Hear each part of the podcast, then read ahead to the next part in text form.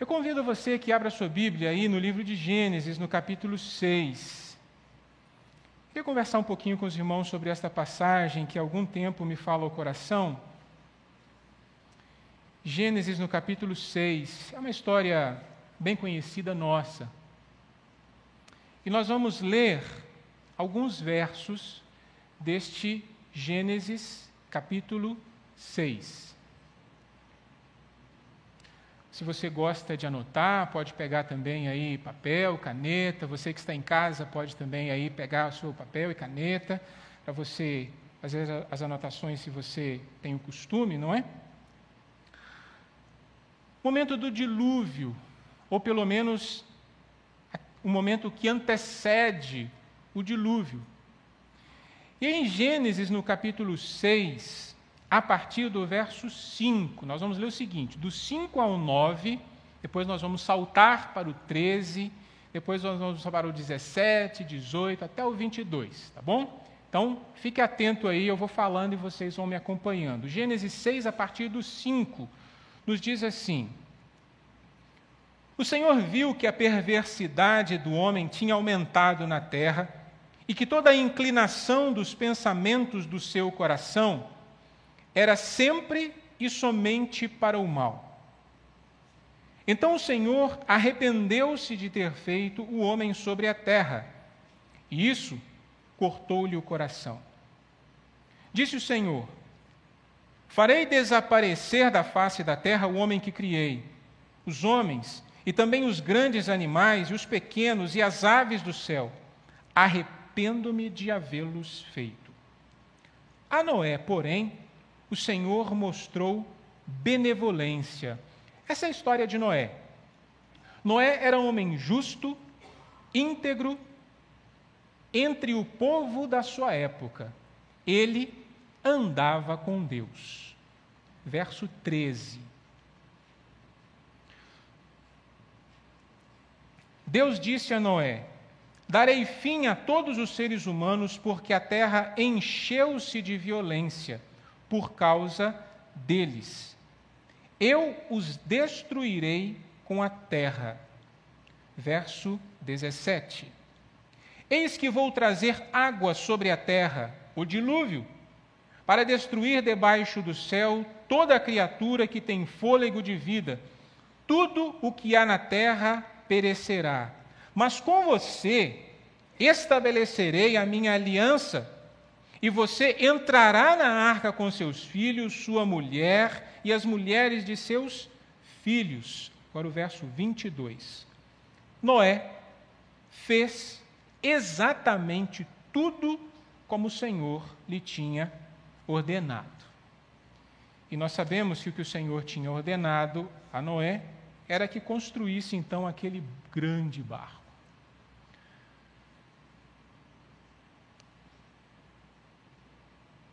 Se você, não sei que quantos lidam com criança, especialmente na educação infantil, eu lido já há alguns anos.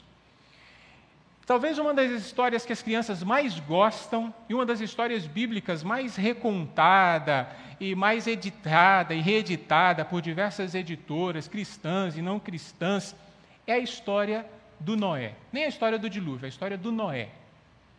E se você conhece bem essa história contada para crianças, né, ela é muito lúdica, muito bonita, muito colorida, aqueles bichinhos fofinhos entrando na arca, não é? Tem alguns desenhos assim que faz aquela arca ah, bem fofinha e só as cabecinhas dos bichinhos para fora, não é verdade? E é um sucesso, as crianças adoram, elas gostam muito dessa história. Porque a gente vai falando dos bichinhos que entraram na arca, e normalmente a gente conta essa história para as crianças para falar da obediência do Noé. E as crianças gostam muito.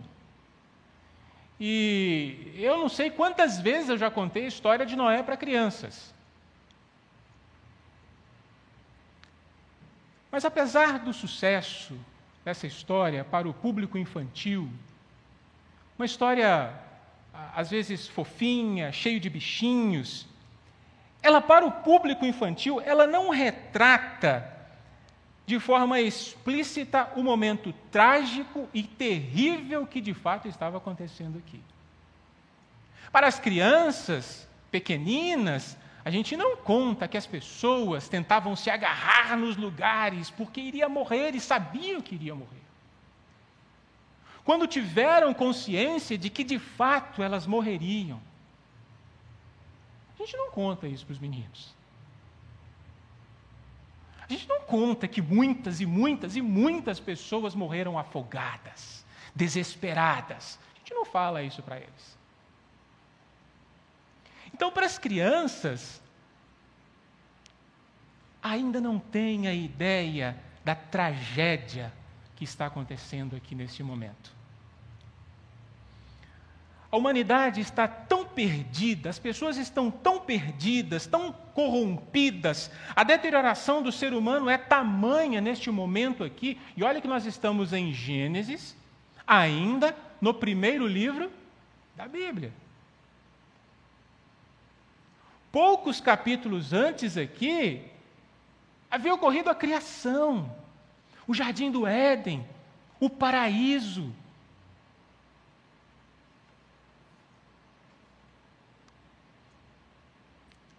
Mas a coisa vai ficando tão terrível por causa destes seres humanos que desobedeceram a Deus, que terrivelmente se esqueceram do Senhor, que o escritor, ele precisa, inspirado pelo Senhor, colocar a seguinte expressão: e Deus se arrependeu de ter feito o ser humano. E ele repete isso não uma nem duas vezes. Por que, que o autor diz isso? Para representar, para dar a ideia do que de fato estava acontecendo com esse ser humano com essa humanidade, com as pessoas que agora já não estavam mais no paraíso, que agora já não mais estavam no Éden. É só para dizer que a história não é fofinha, é só para dizer que a história não é bonitinha, a história é terrível, ela é ruim. Mas não por causa do Senhor.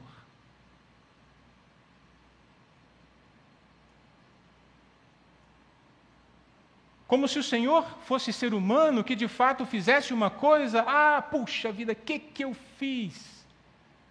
Porque não é isso exatamente que o texto quer dizer, tá bom? A gente não vai entrar aqui nessas questiúnculas teológicas, mas nós já somos grandinhos, já sabemos que não é isso que dava com Deus, não é? É que ele fez, ó, oh, o que, que eu fiz? Não é, não é esse tipo de arrependimento. Mas a expressão que o autor encontrou para dizer do que de fato estava acontecendo com esse ser humano, a ponto de Deus dar uma sentença. É preciso resetar. É preciso começar, recomeçar. Não dá para continuar com este povo do jeito em que está. Que coisa terrível, hein?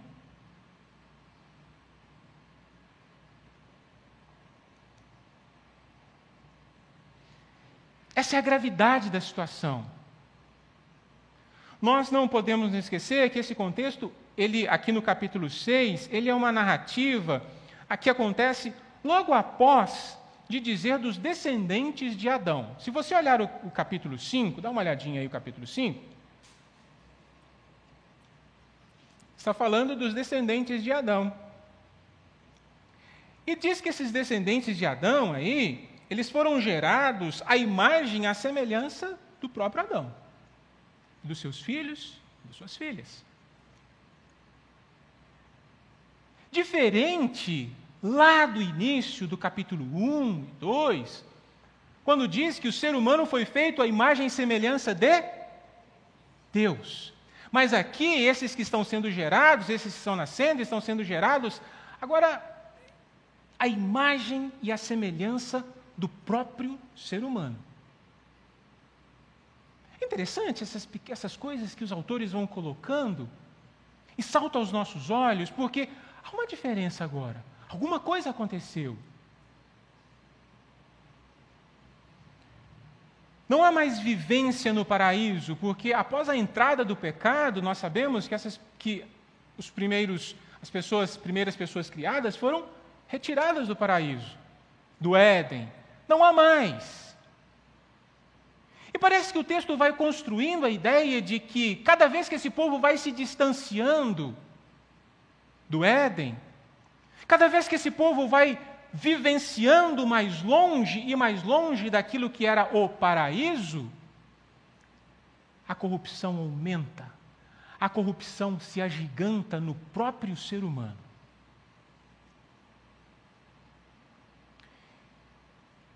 E logo lá naquele início, quando o Senhor diz assim para Adão e para Eva: Olha, não comam desta árvore ah, do conhecimento do bem e do mal. E parece que agora as pessoas conhecendo o bem e o mal, a tendência para optar para o mal é muito maior do que optar para o bem. Isso fica claro, porque a corrupção é gigante e Deus diz assim: olha, não dá para continuar com seres humanos assim. Você já disse assim para alguém? Você já viveu alguma situação que você virou assim: olha, infelizmente não dá para continuar com Fulano? Traz aí na sua memória algum momento assim. E aí você vai estar dizendo de uma pessoa, tá? Não dá para continuar do lado do fulano ou da fulana. Aí Deus olha para a humanidade e diz assim: não dá para continuar com a história com esses seres humanos que estão aqui.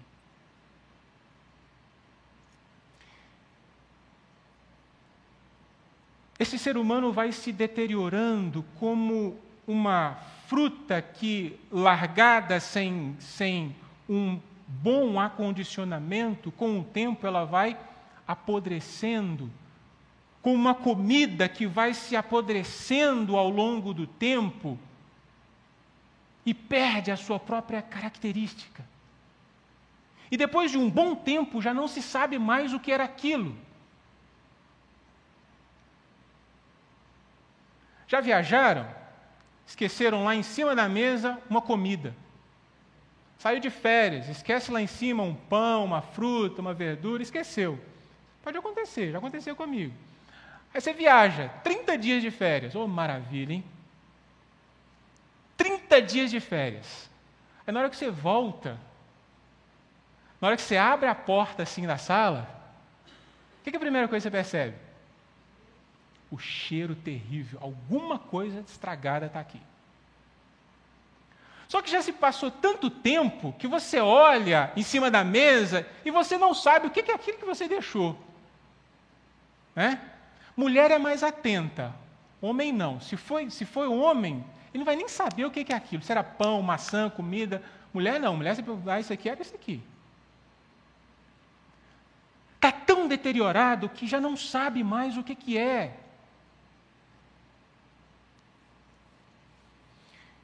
Então o Senhor olha aquela situação e diz assim: é preciso recomeçar, é preciso resetar, farei dilúvio. Mas é interessante que, no meio de tudo isso e de todo esse povo, de toda essa situação, de toda essa condição de recomeçar, tem uma pessoa. Uma pessoa. E a partir do verso 8 é interessante porque diz assim: A Noé, porém, o Senhor mostrou benevolência. Por que Deus mostra benevolência a Noé e não mostra às outras pessoas? Porque logo em seguida o verso 9 diz assim: Noé era homem justo, ele era íntegro entre o povo da sua época e andava com Deus. Está aí. Está aí. Algumas coisas me vêm ao coração dentro de todo esse contexto aqui. Um povo que vai se afastando cada vez mais do princípio daquilo que Deus havia estabelecido para eles. Um povo que vai, que vai cada vez mais se afastando do Éden, que vai se afastando do paraíso, que vai se afastando da presença do Senhor, vai se corrompendo cada vez mais, vai se deteriorando cada vez mais,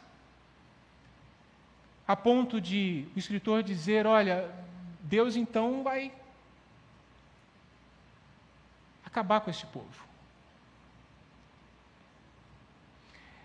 Esse povo que passa a decidir por si mesmo, conhecendo o bem e o mal, então eles começam a entender que podem decidir por si mesmos. Não precisa mais esperar, como no início, a presença do Senhor que passeava pela viração do dia e tinha e mantinha com este homem a comunhão. E a sua vida então era cheia da glória e da presença do Senhor, e ele sabia como poderia continuar vivendo cada vez mais na presença desse Senhor. Mas agora não. Porque agora eles entendem e acham que, conhecendo o bem e o mal, não precisam mais do Senhor pela viração do dia, não precisam mais do Senhor pelo dia inteiro. E começam a decidir por si mesmos.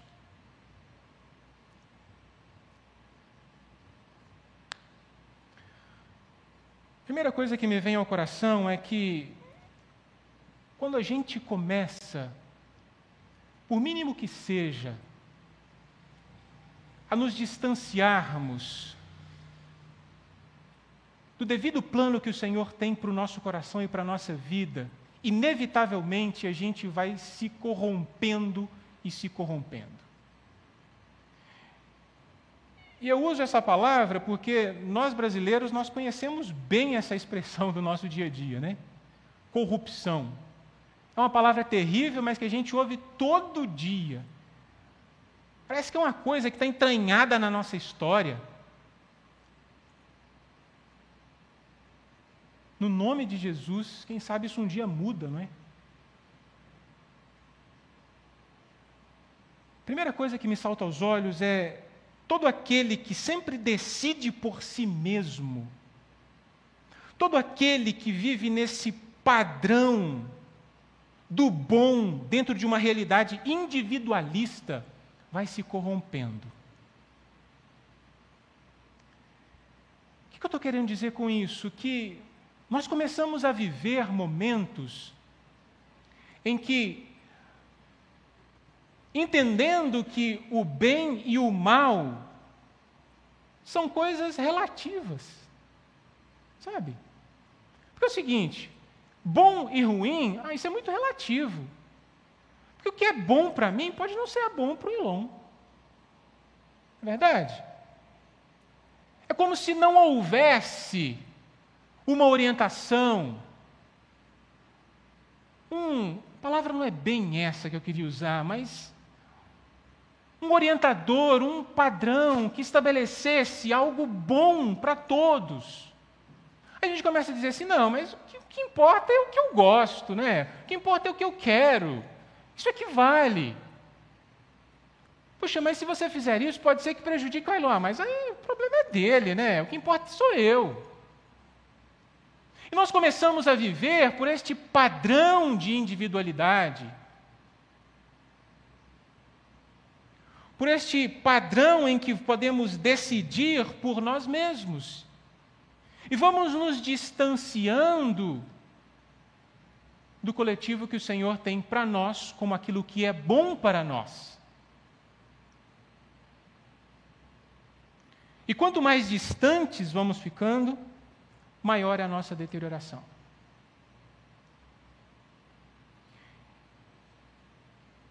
E o problema é que quanto mais deteriorados, a possibilidade de chegarmos a um ponto em que não somos mais reconhecidos.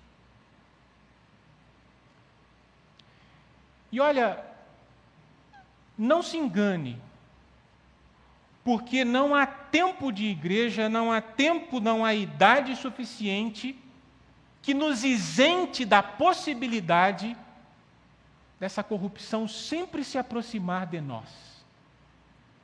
Sabe por quê? Lá no Novo Testamento, o apóstolo Paulo diz assim para a gente: miserável homem que sou. Quem me livrará, quem me libertará do corpo desta morte? É como se alguém tivesse carregando sobre os ombros, sobre as costas, um corpo morto.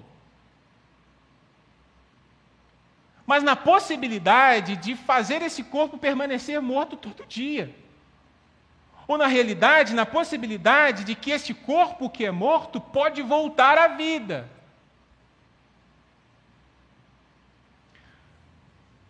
É uma história da antiga Roma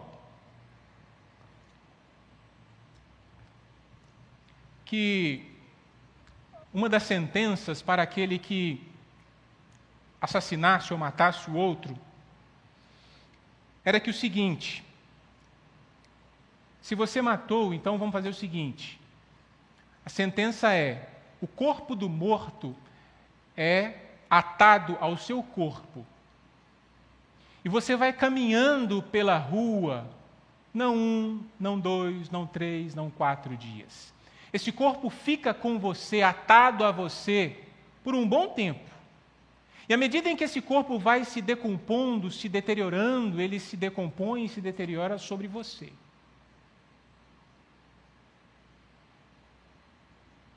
É a culpa que você carrega sobre você por ter feito aquilo que você fez. Quando Paulo diz miserável homem que sou, a minha condição é pobre. A minha condição é terrível. É o cuidado que nós precisamos ter todos os dias. Não dá para nos afastarmos um milímetro sequer. Pedro agora está com um negócio assim de assistiu alguma coisa lá esses dias que tudo dele é, nossa, faltou um milímetro, papai. Não é um milímetro, é um milímetro. Não dá para nos afastarmos do paraíso, do propósito, do Éden, daquilo que o Senhor tinha para nós, sequer um milímetro. Porque todos os dias, esse miserável homem tenta se levantar para me nocautear. E todos os dias, a necessidade de que o olhar do Senhor esteja sobre mim, para me fazer levantar e dizer: se não for pela tua graça, se não for pela tua misericórdia, eu não venço o meu dia. É por isso que eu me prostro diante do Senhor. Não é por mim, não é pelas minhas forças, mas é pelo Senhor. É por isso que eu chego, é por isso que eu faço. É uma coisa simples que às vezes a gente faz, né? Se o Senhor quiser. A gente não fala assim? Se o Senhor quiser, se Deus, a gente fala, se Deus quiser, se Deus quiser. Mineiro tem essa mania, se Deus quiser. Mas se a gente fizer disso, a nossa certeza, se o Senhor me permitir, eu chegarei lá.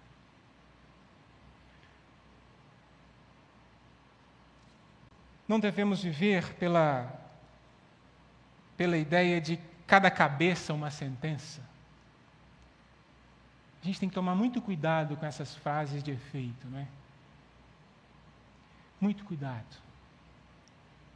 O verso 7 nos diz assim: dá uma olhada no verso 7. Disse o Senhor: Farei desaparecer da face da terra o homem que criei, os homens e o que mais que está escrito aí? Hum? Os animais. Quais grupos de animais que ele diz aí? Hã? Grandes, pequenos. Para lá. Mas ele não ia salvar, botar todo mundo, colocar os bichinhos tudo na, tudo na arca? Parece que é uma ideia aqui que essa corrupção, que essa, essa deterioração, ela é tamanha. E o perigo é que ela não fica só na pessoa.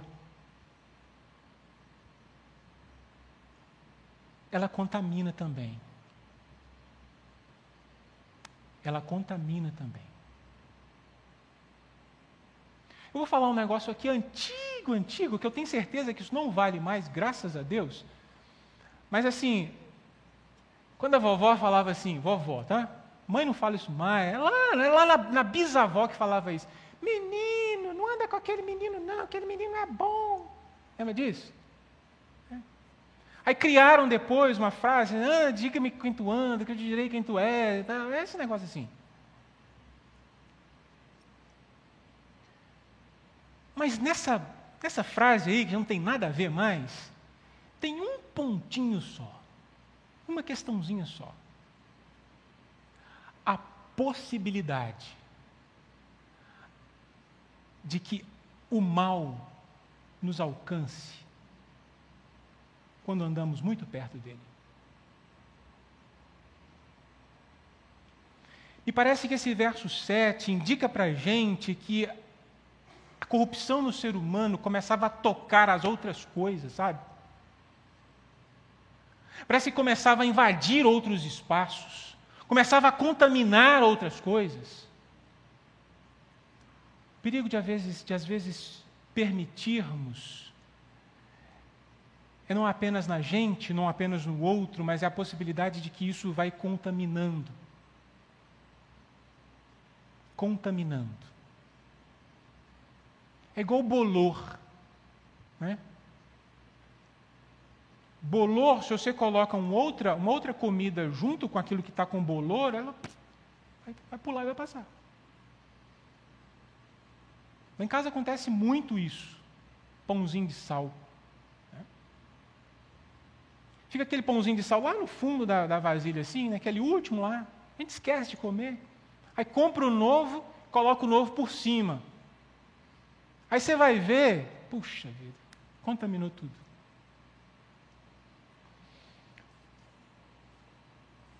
Eu quero dizer com isso, irmãos, nesse primeiro momento, é que é necessário muito cuidado, viu?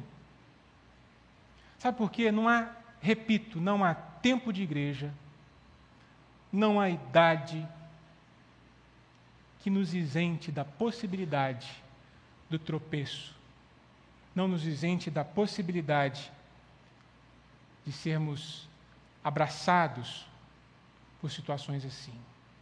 Por isso, é que a graça do Senhor deve nos cobrir. E é por isso que nos rendemos todos os dias. A segunda coisa que nós temos aí nesse texto é o seguinte. Os versos 8, 9, 14 e 18 vão falar de Noé. E é muito claro, o texto diz assim: Noé, verso 9: Noé era homem justo e íntegro entre o povo. Olha, olha o que, que o autor diz. Primeiro, o autor começa dizendo o seguinte: que havia aquele povo que estava corrupto e todo corrupto, todo corrompido.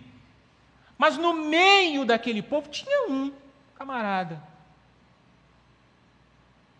Tinha um camarada, e esse era o Noé. Mas depois que ele diz como é que estava a situação, ele diz assim: olha, no meio disso tudo aqui tem um cara. Tem um homem chamado Noé. Ele é íntegro, ele é justo, ele anda com Deus. E Deus então decide preservar a vida do Noé, dos seus filhos, da sua, da sua família. Olha, por mais mazelas que esteja à nossa volta, que a gente perceba, que a gente veja, por mais maldade por mais possibilidade que a gente esteja, oh, puxa vida, o mal está chegando. A condição da escolha, da decisão, é sempre pessoal, sabia?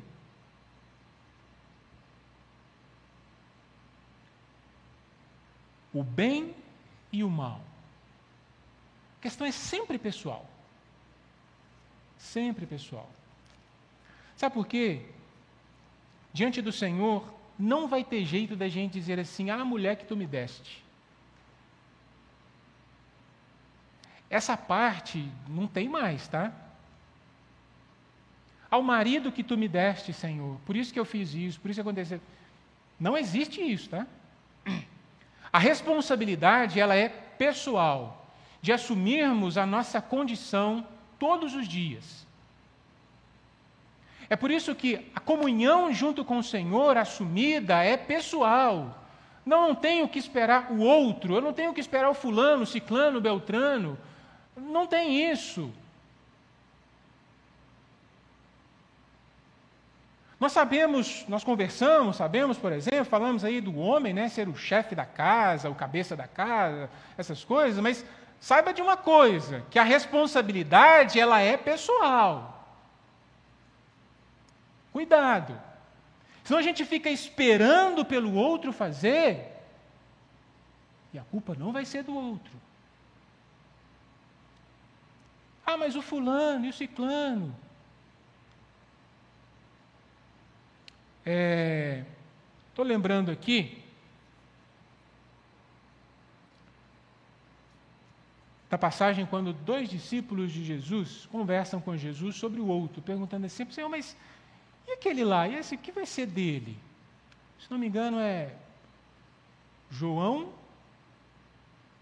eu acho que Pedro. Se eu estiver enganado, vocês me corrijam aí. Mas pergunta para Jesus assim: Jesus, e, e, aquele lá, o que vai ser dele? Tipo assim. Jesus, Jesus vira para ele e fala assim: Olha, deixa o outro lá. O negócio é você.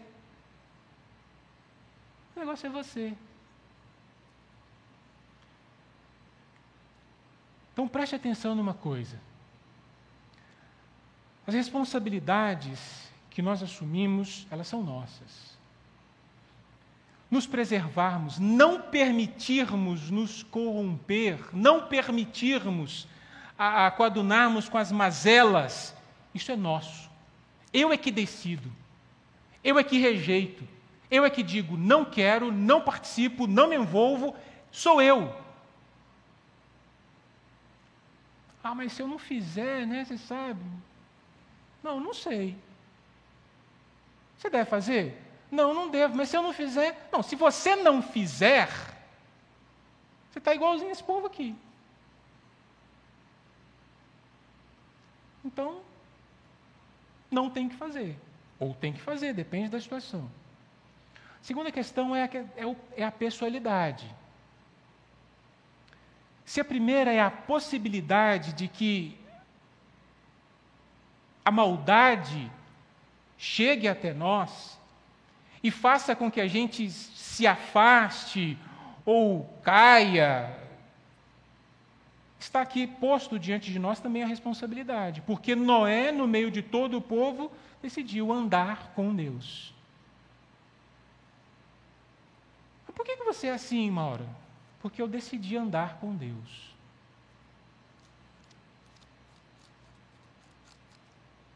Por que você é assim, filho? Porque eu decidi andar com Deus. porque eu decidi andar com Deus. E por último, e é o que é mais encantador, é sempre olhar para Deus.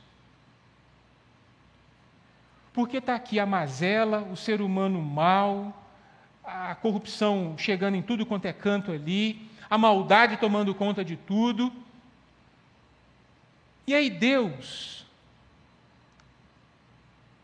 decide oferecer o escape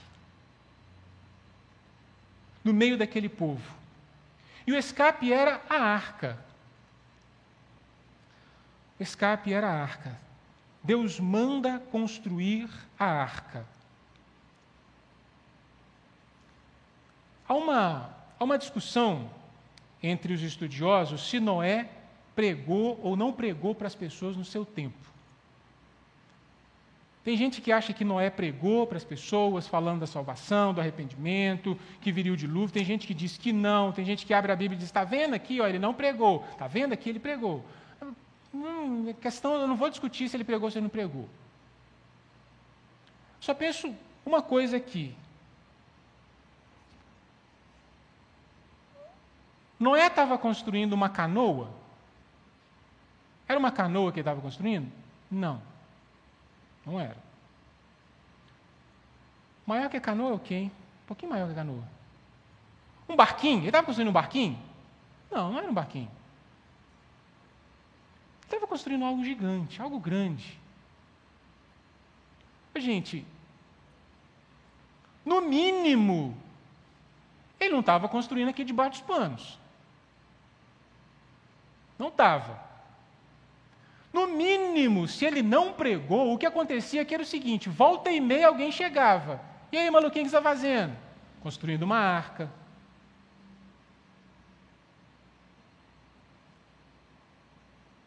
Bom, ele pode até não ter ido para a Praça 7, abriu a Bíblia, ah, pode até não ter feito isso. Mas enquanto ele construía, não é possível que um outro não via aquele negócio lá, né? E ele dizia: Estou construindo uma arca porque o Senhor pediu. Ou ele não ia falar, gente, não está escrito aqui, mas é o bom senso né, do texto. Ué.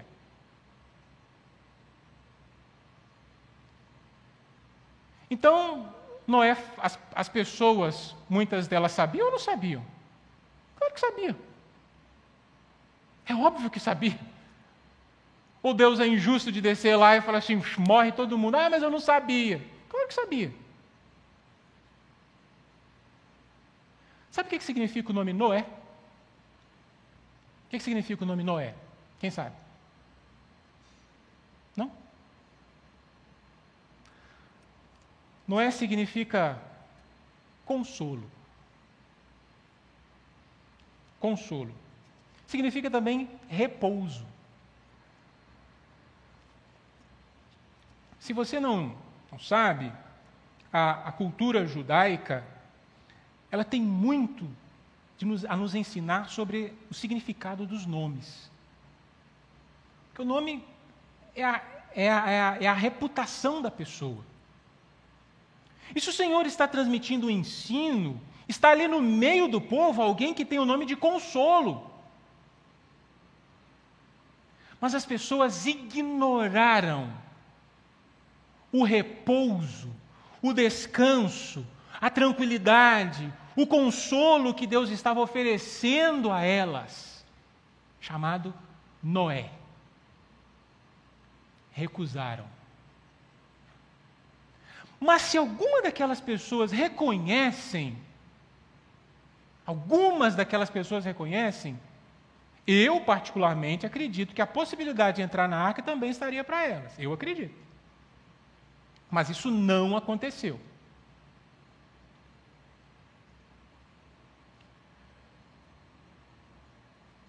Mas a possibilidade de, de, que, de que aquelas pessoas, vendo aquilo que estava sendo construído,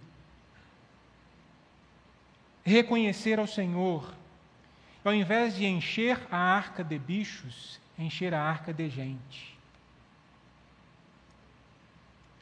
Talvez, aqui é um pensamento meu, você não precisa procurar na Bíblia que isso não está, um pensamento meu é o seguinte: que muitos dos espaços que estavam na arca poderiam ter sido ocupados por pessoas, mas foram ocupados por bichos. Que coisa, hein? Que coisa. Quando nós nos, não nos permitimos ou perdemos a grande oportunidade de de fato caminharmos e cumprirmos e estarmos e estabelecermos no lugar ou assumirmos aquilo que o Senhor tem para nós. Mas perdemos as oportunidades. Por quê? Porque não nos não nos preocupamos, na verdade, não damos a atenção ao repouso, ao consolo, ao Noé que o Senhor envia para nós, ao dizer: tem espaço para você tem espaço para você. 1 Pedro 3, ao olhar para esse texto, vai falar de Cristo e vai falar do batismo, ah, nos esclarecendo sobre esse dilúvio hoje como símbolo do batismo, ou seja, no compromisso que assumimos perante Cristo como pessoas salvas por Ele. E nesse sentido, o que temos é que, uma vez que fomos alcançados por Cristo, não podemos mais nos contentar com processos de deterioração. Precisamos é nos achegarmos e nos aproximarmos do Senhor, para que Ele, como Ele mesmo diz, faça novas todas as coisas na nossa vida todos os dias. Eis que faço novas todas as coisas. O apóstolo Paulo diz, diz mais ou menos assim: Nós transformados de glória em glória.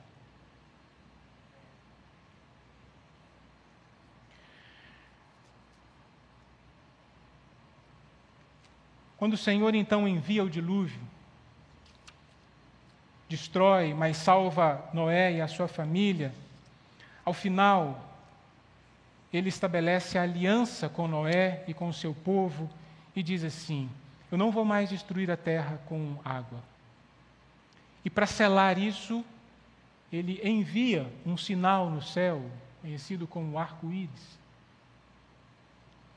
Parece que até hoje isso é para trazer ao nosso coração a certeza de que temos sobre nós, apesar da primeira parte desse texto ser muito pesada para a gente, é sempre trazer a ideia de que temos sobre nós um Deus misericordioso e não um Deus punidor. Aliás, essa é a grandeza do texto. Que ao invés de revelar esse Deus que está prontinho para nos atacar no erro, é um Deus que está prontinho para nos abençoar e dizer assim: Eu ainda te amo. Eu ainda te amo. É aí que a gente diz assim: Ô oh, Senhor, eu sei que de fato eu não sou legal, mas obrigado porque as tuas misericórdias é que se renovam sobre mim. Então, Deus, estenda aqui a minha mão, estendo aqui a minha mão, segura-me e me ajuda. E aí ele vai dizer assim: Não, errou. Ele vai dizer assim: Muito bem, meu filho, vem. Essa é a beleza do nosso Deus. Que apesar da grande possibilidade de errarmos, de trocarmos os pés pelas mãos e de nos chafurdarmos, chafurdarmos na lama de todo o nosso erro, nós sempre encontraremos este Deus ao nosso lado e sobre nós, nos enviando o seu consolo e nos, a nos dizer: Eu continuo à sua procura. Eu continuo à sua espera. Como não amar um Deus deste jeito? Que se sobrepõe às nossas mazelas, que lança para fora, lá para trás, o nosso pecado e diz assim: Eu continuo ao seu lado. O que salta aos nossos olhos desse texto não é a nossa maldade, mas é a bondade e a graça do Senhor. Por isso, todos os dias, corra para os braços dele. Todos os dias, corra para os braços dele. Podemos orar? Ministério de louvor.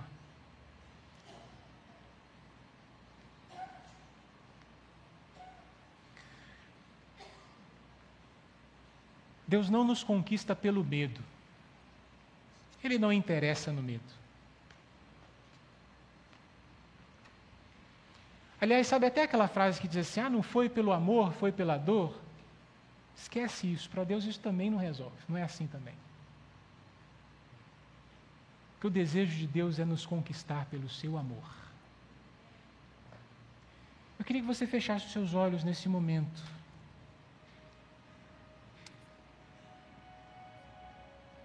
Eu queria que você clamasse ao Senhor e dissesse: Senhor,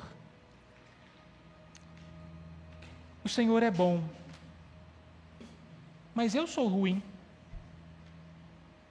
Eu erro muito. Eu erro como marido, erro como esposa, erro como filho. Mas eu clamo agora em nome de Jesus que a tua bondade me alcance. E que esta bondade me alcançando, me ajude, ó Deus, a me aproximar do paraíso, do Éden, do princípio que o Senhor tem para mim. Para que o meu lugar continue sendo meu e não seja ocupado, como ali naquela arca, ocupado por bichos. Porque os teus olhos sobre mim lança sobre mim um olhar de amor. Aliás, é isso que o Senhor nos ensina: que os teus olhos correm por sobre toda a terra, para se mostrar gracioso e benevolente com aquele que nele acredita. Nós acreditamos no Senhor, Pai. nós acreditamos no Senhor. Por isso, Deus, ajuda-nos a correr a léguas das mazelas e que elas nos incomodem e que, se for preciso, façamos algo, como igreja, levantarmos a voz, agirmos, para que a mazela não impere do nosso lado, mas que, como Noé, luz no meio de um povo terrivelmente ímpio. Onde passarmos, as trevas se afugentem, porque passa ali, em nós, a luz do Senhor. Tu és bom. Tu és bom. Tu és bom.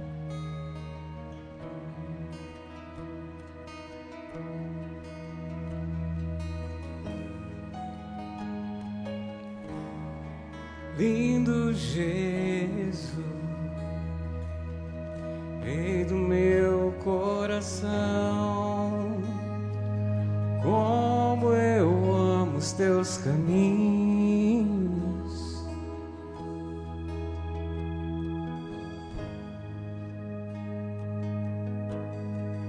Lindo Jesus, estrela da manhã, eu cantarei a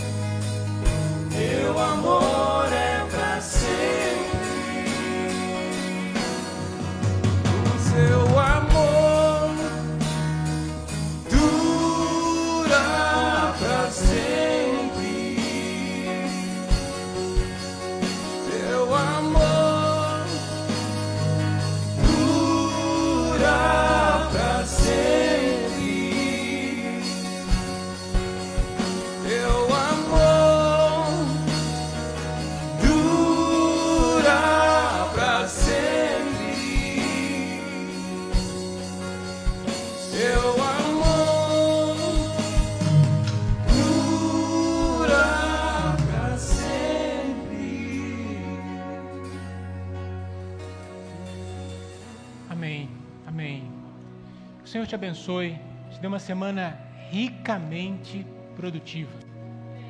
Seja luz, seja luz.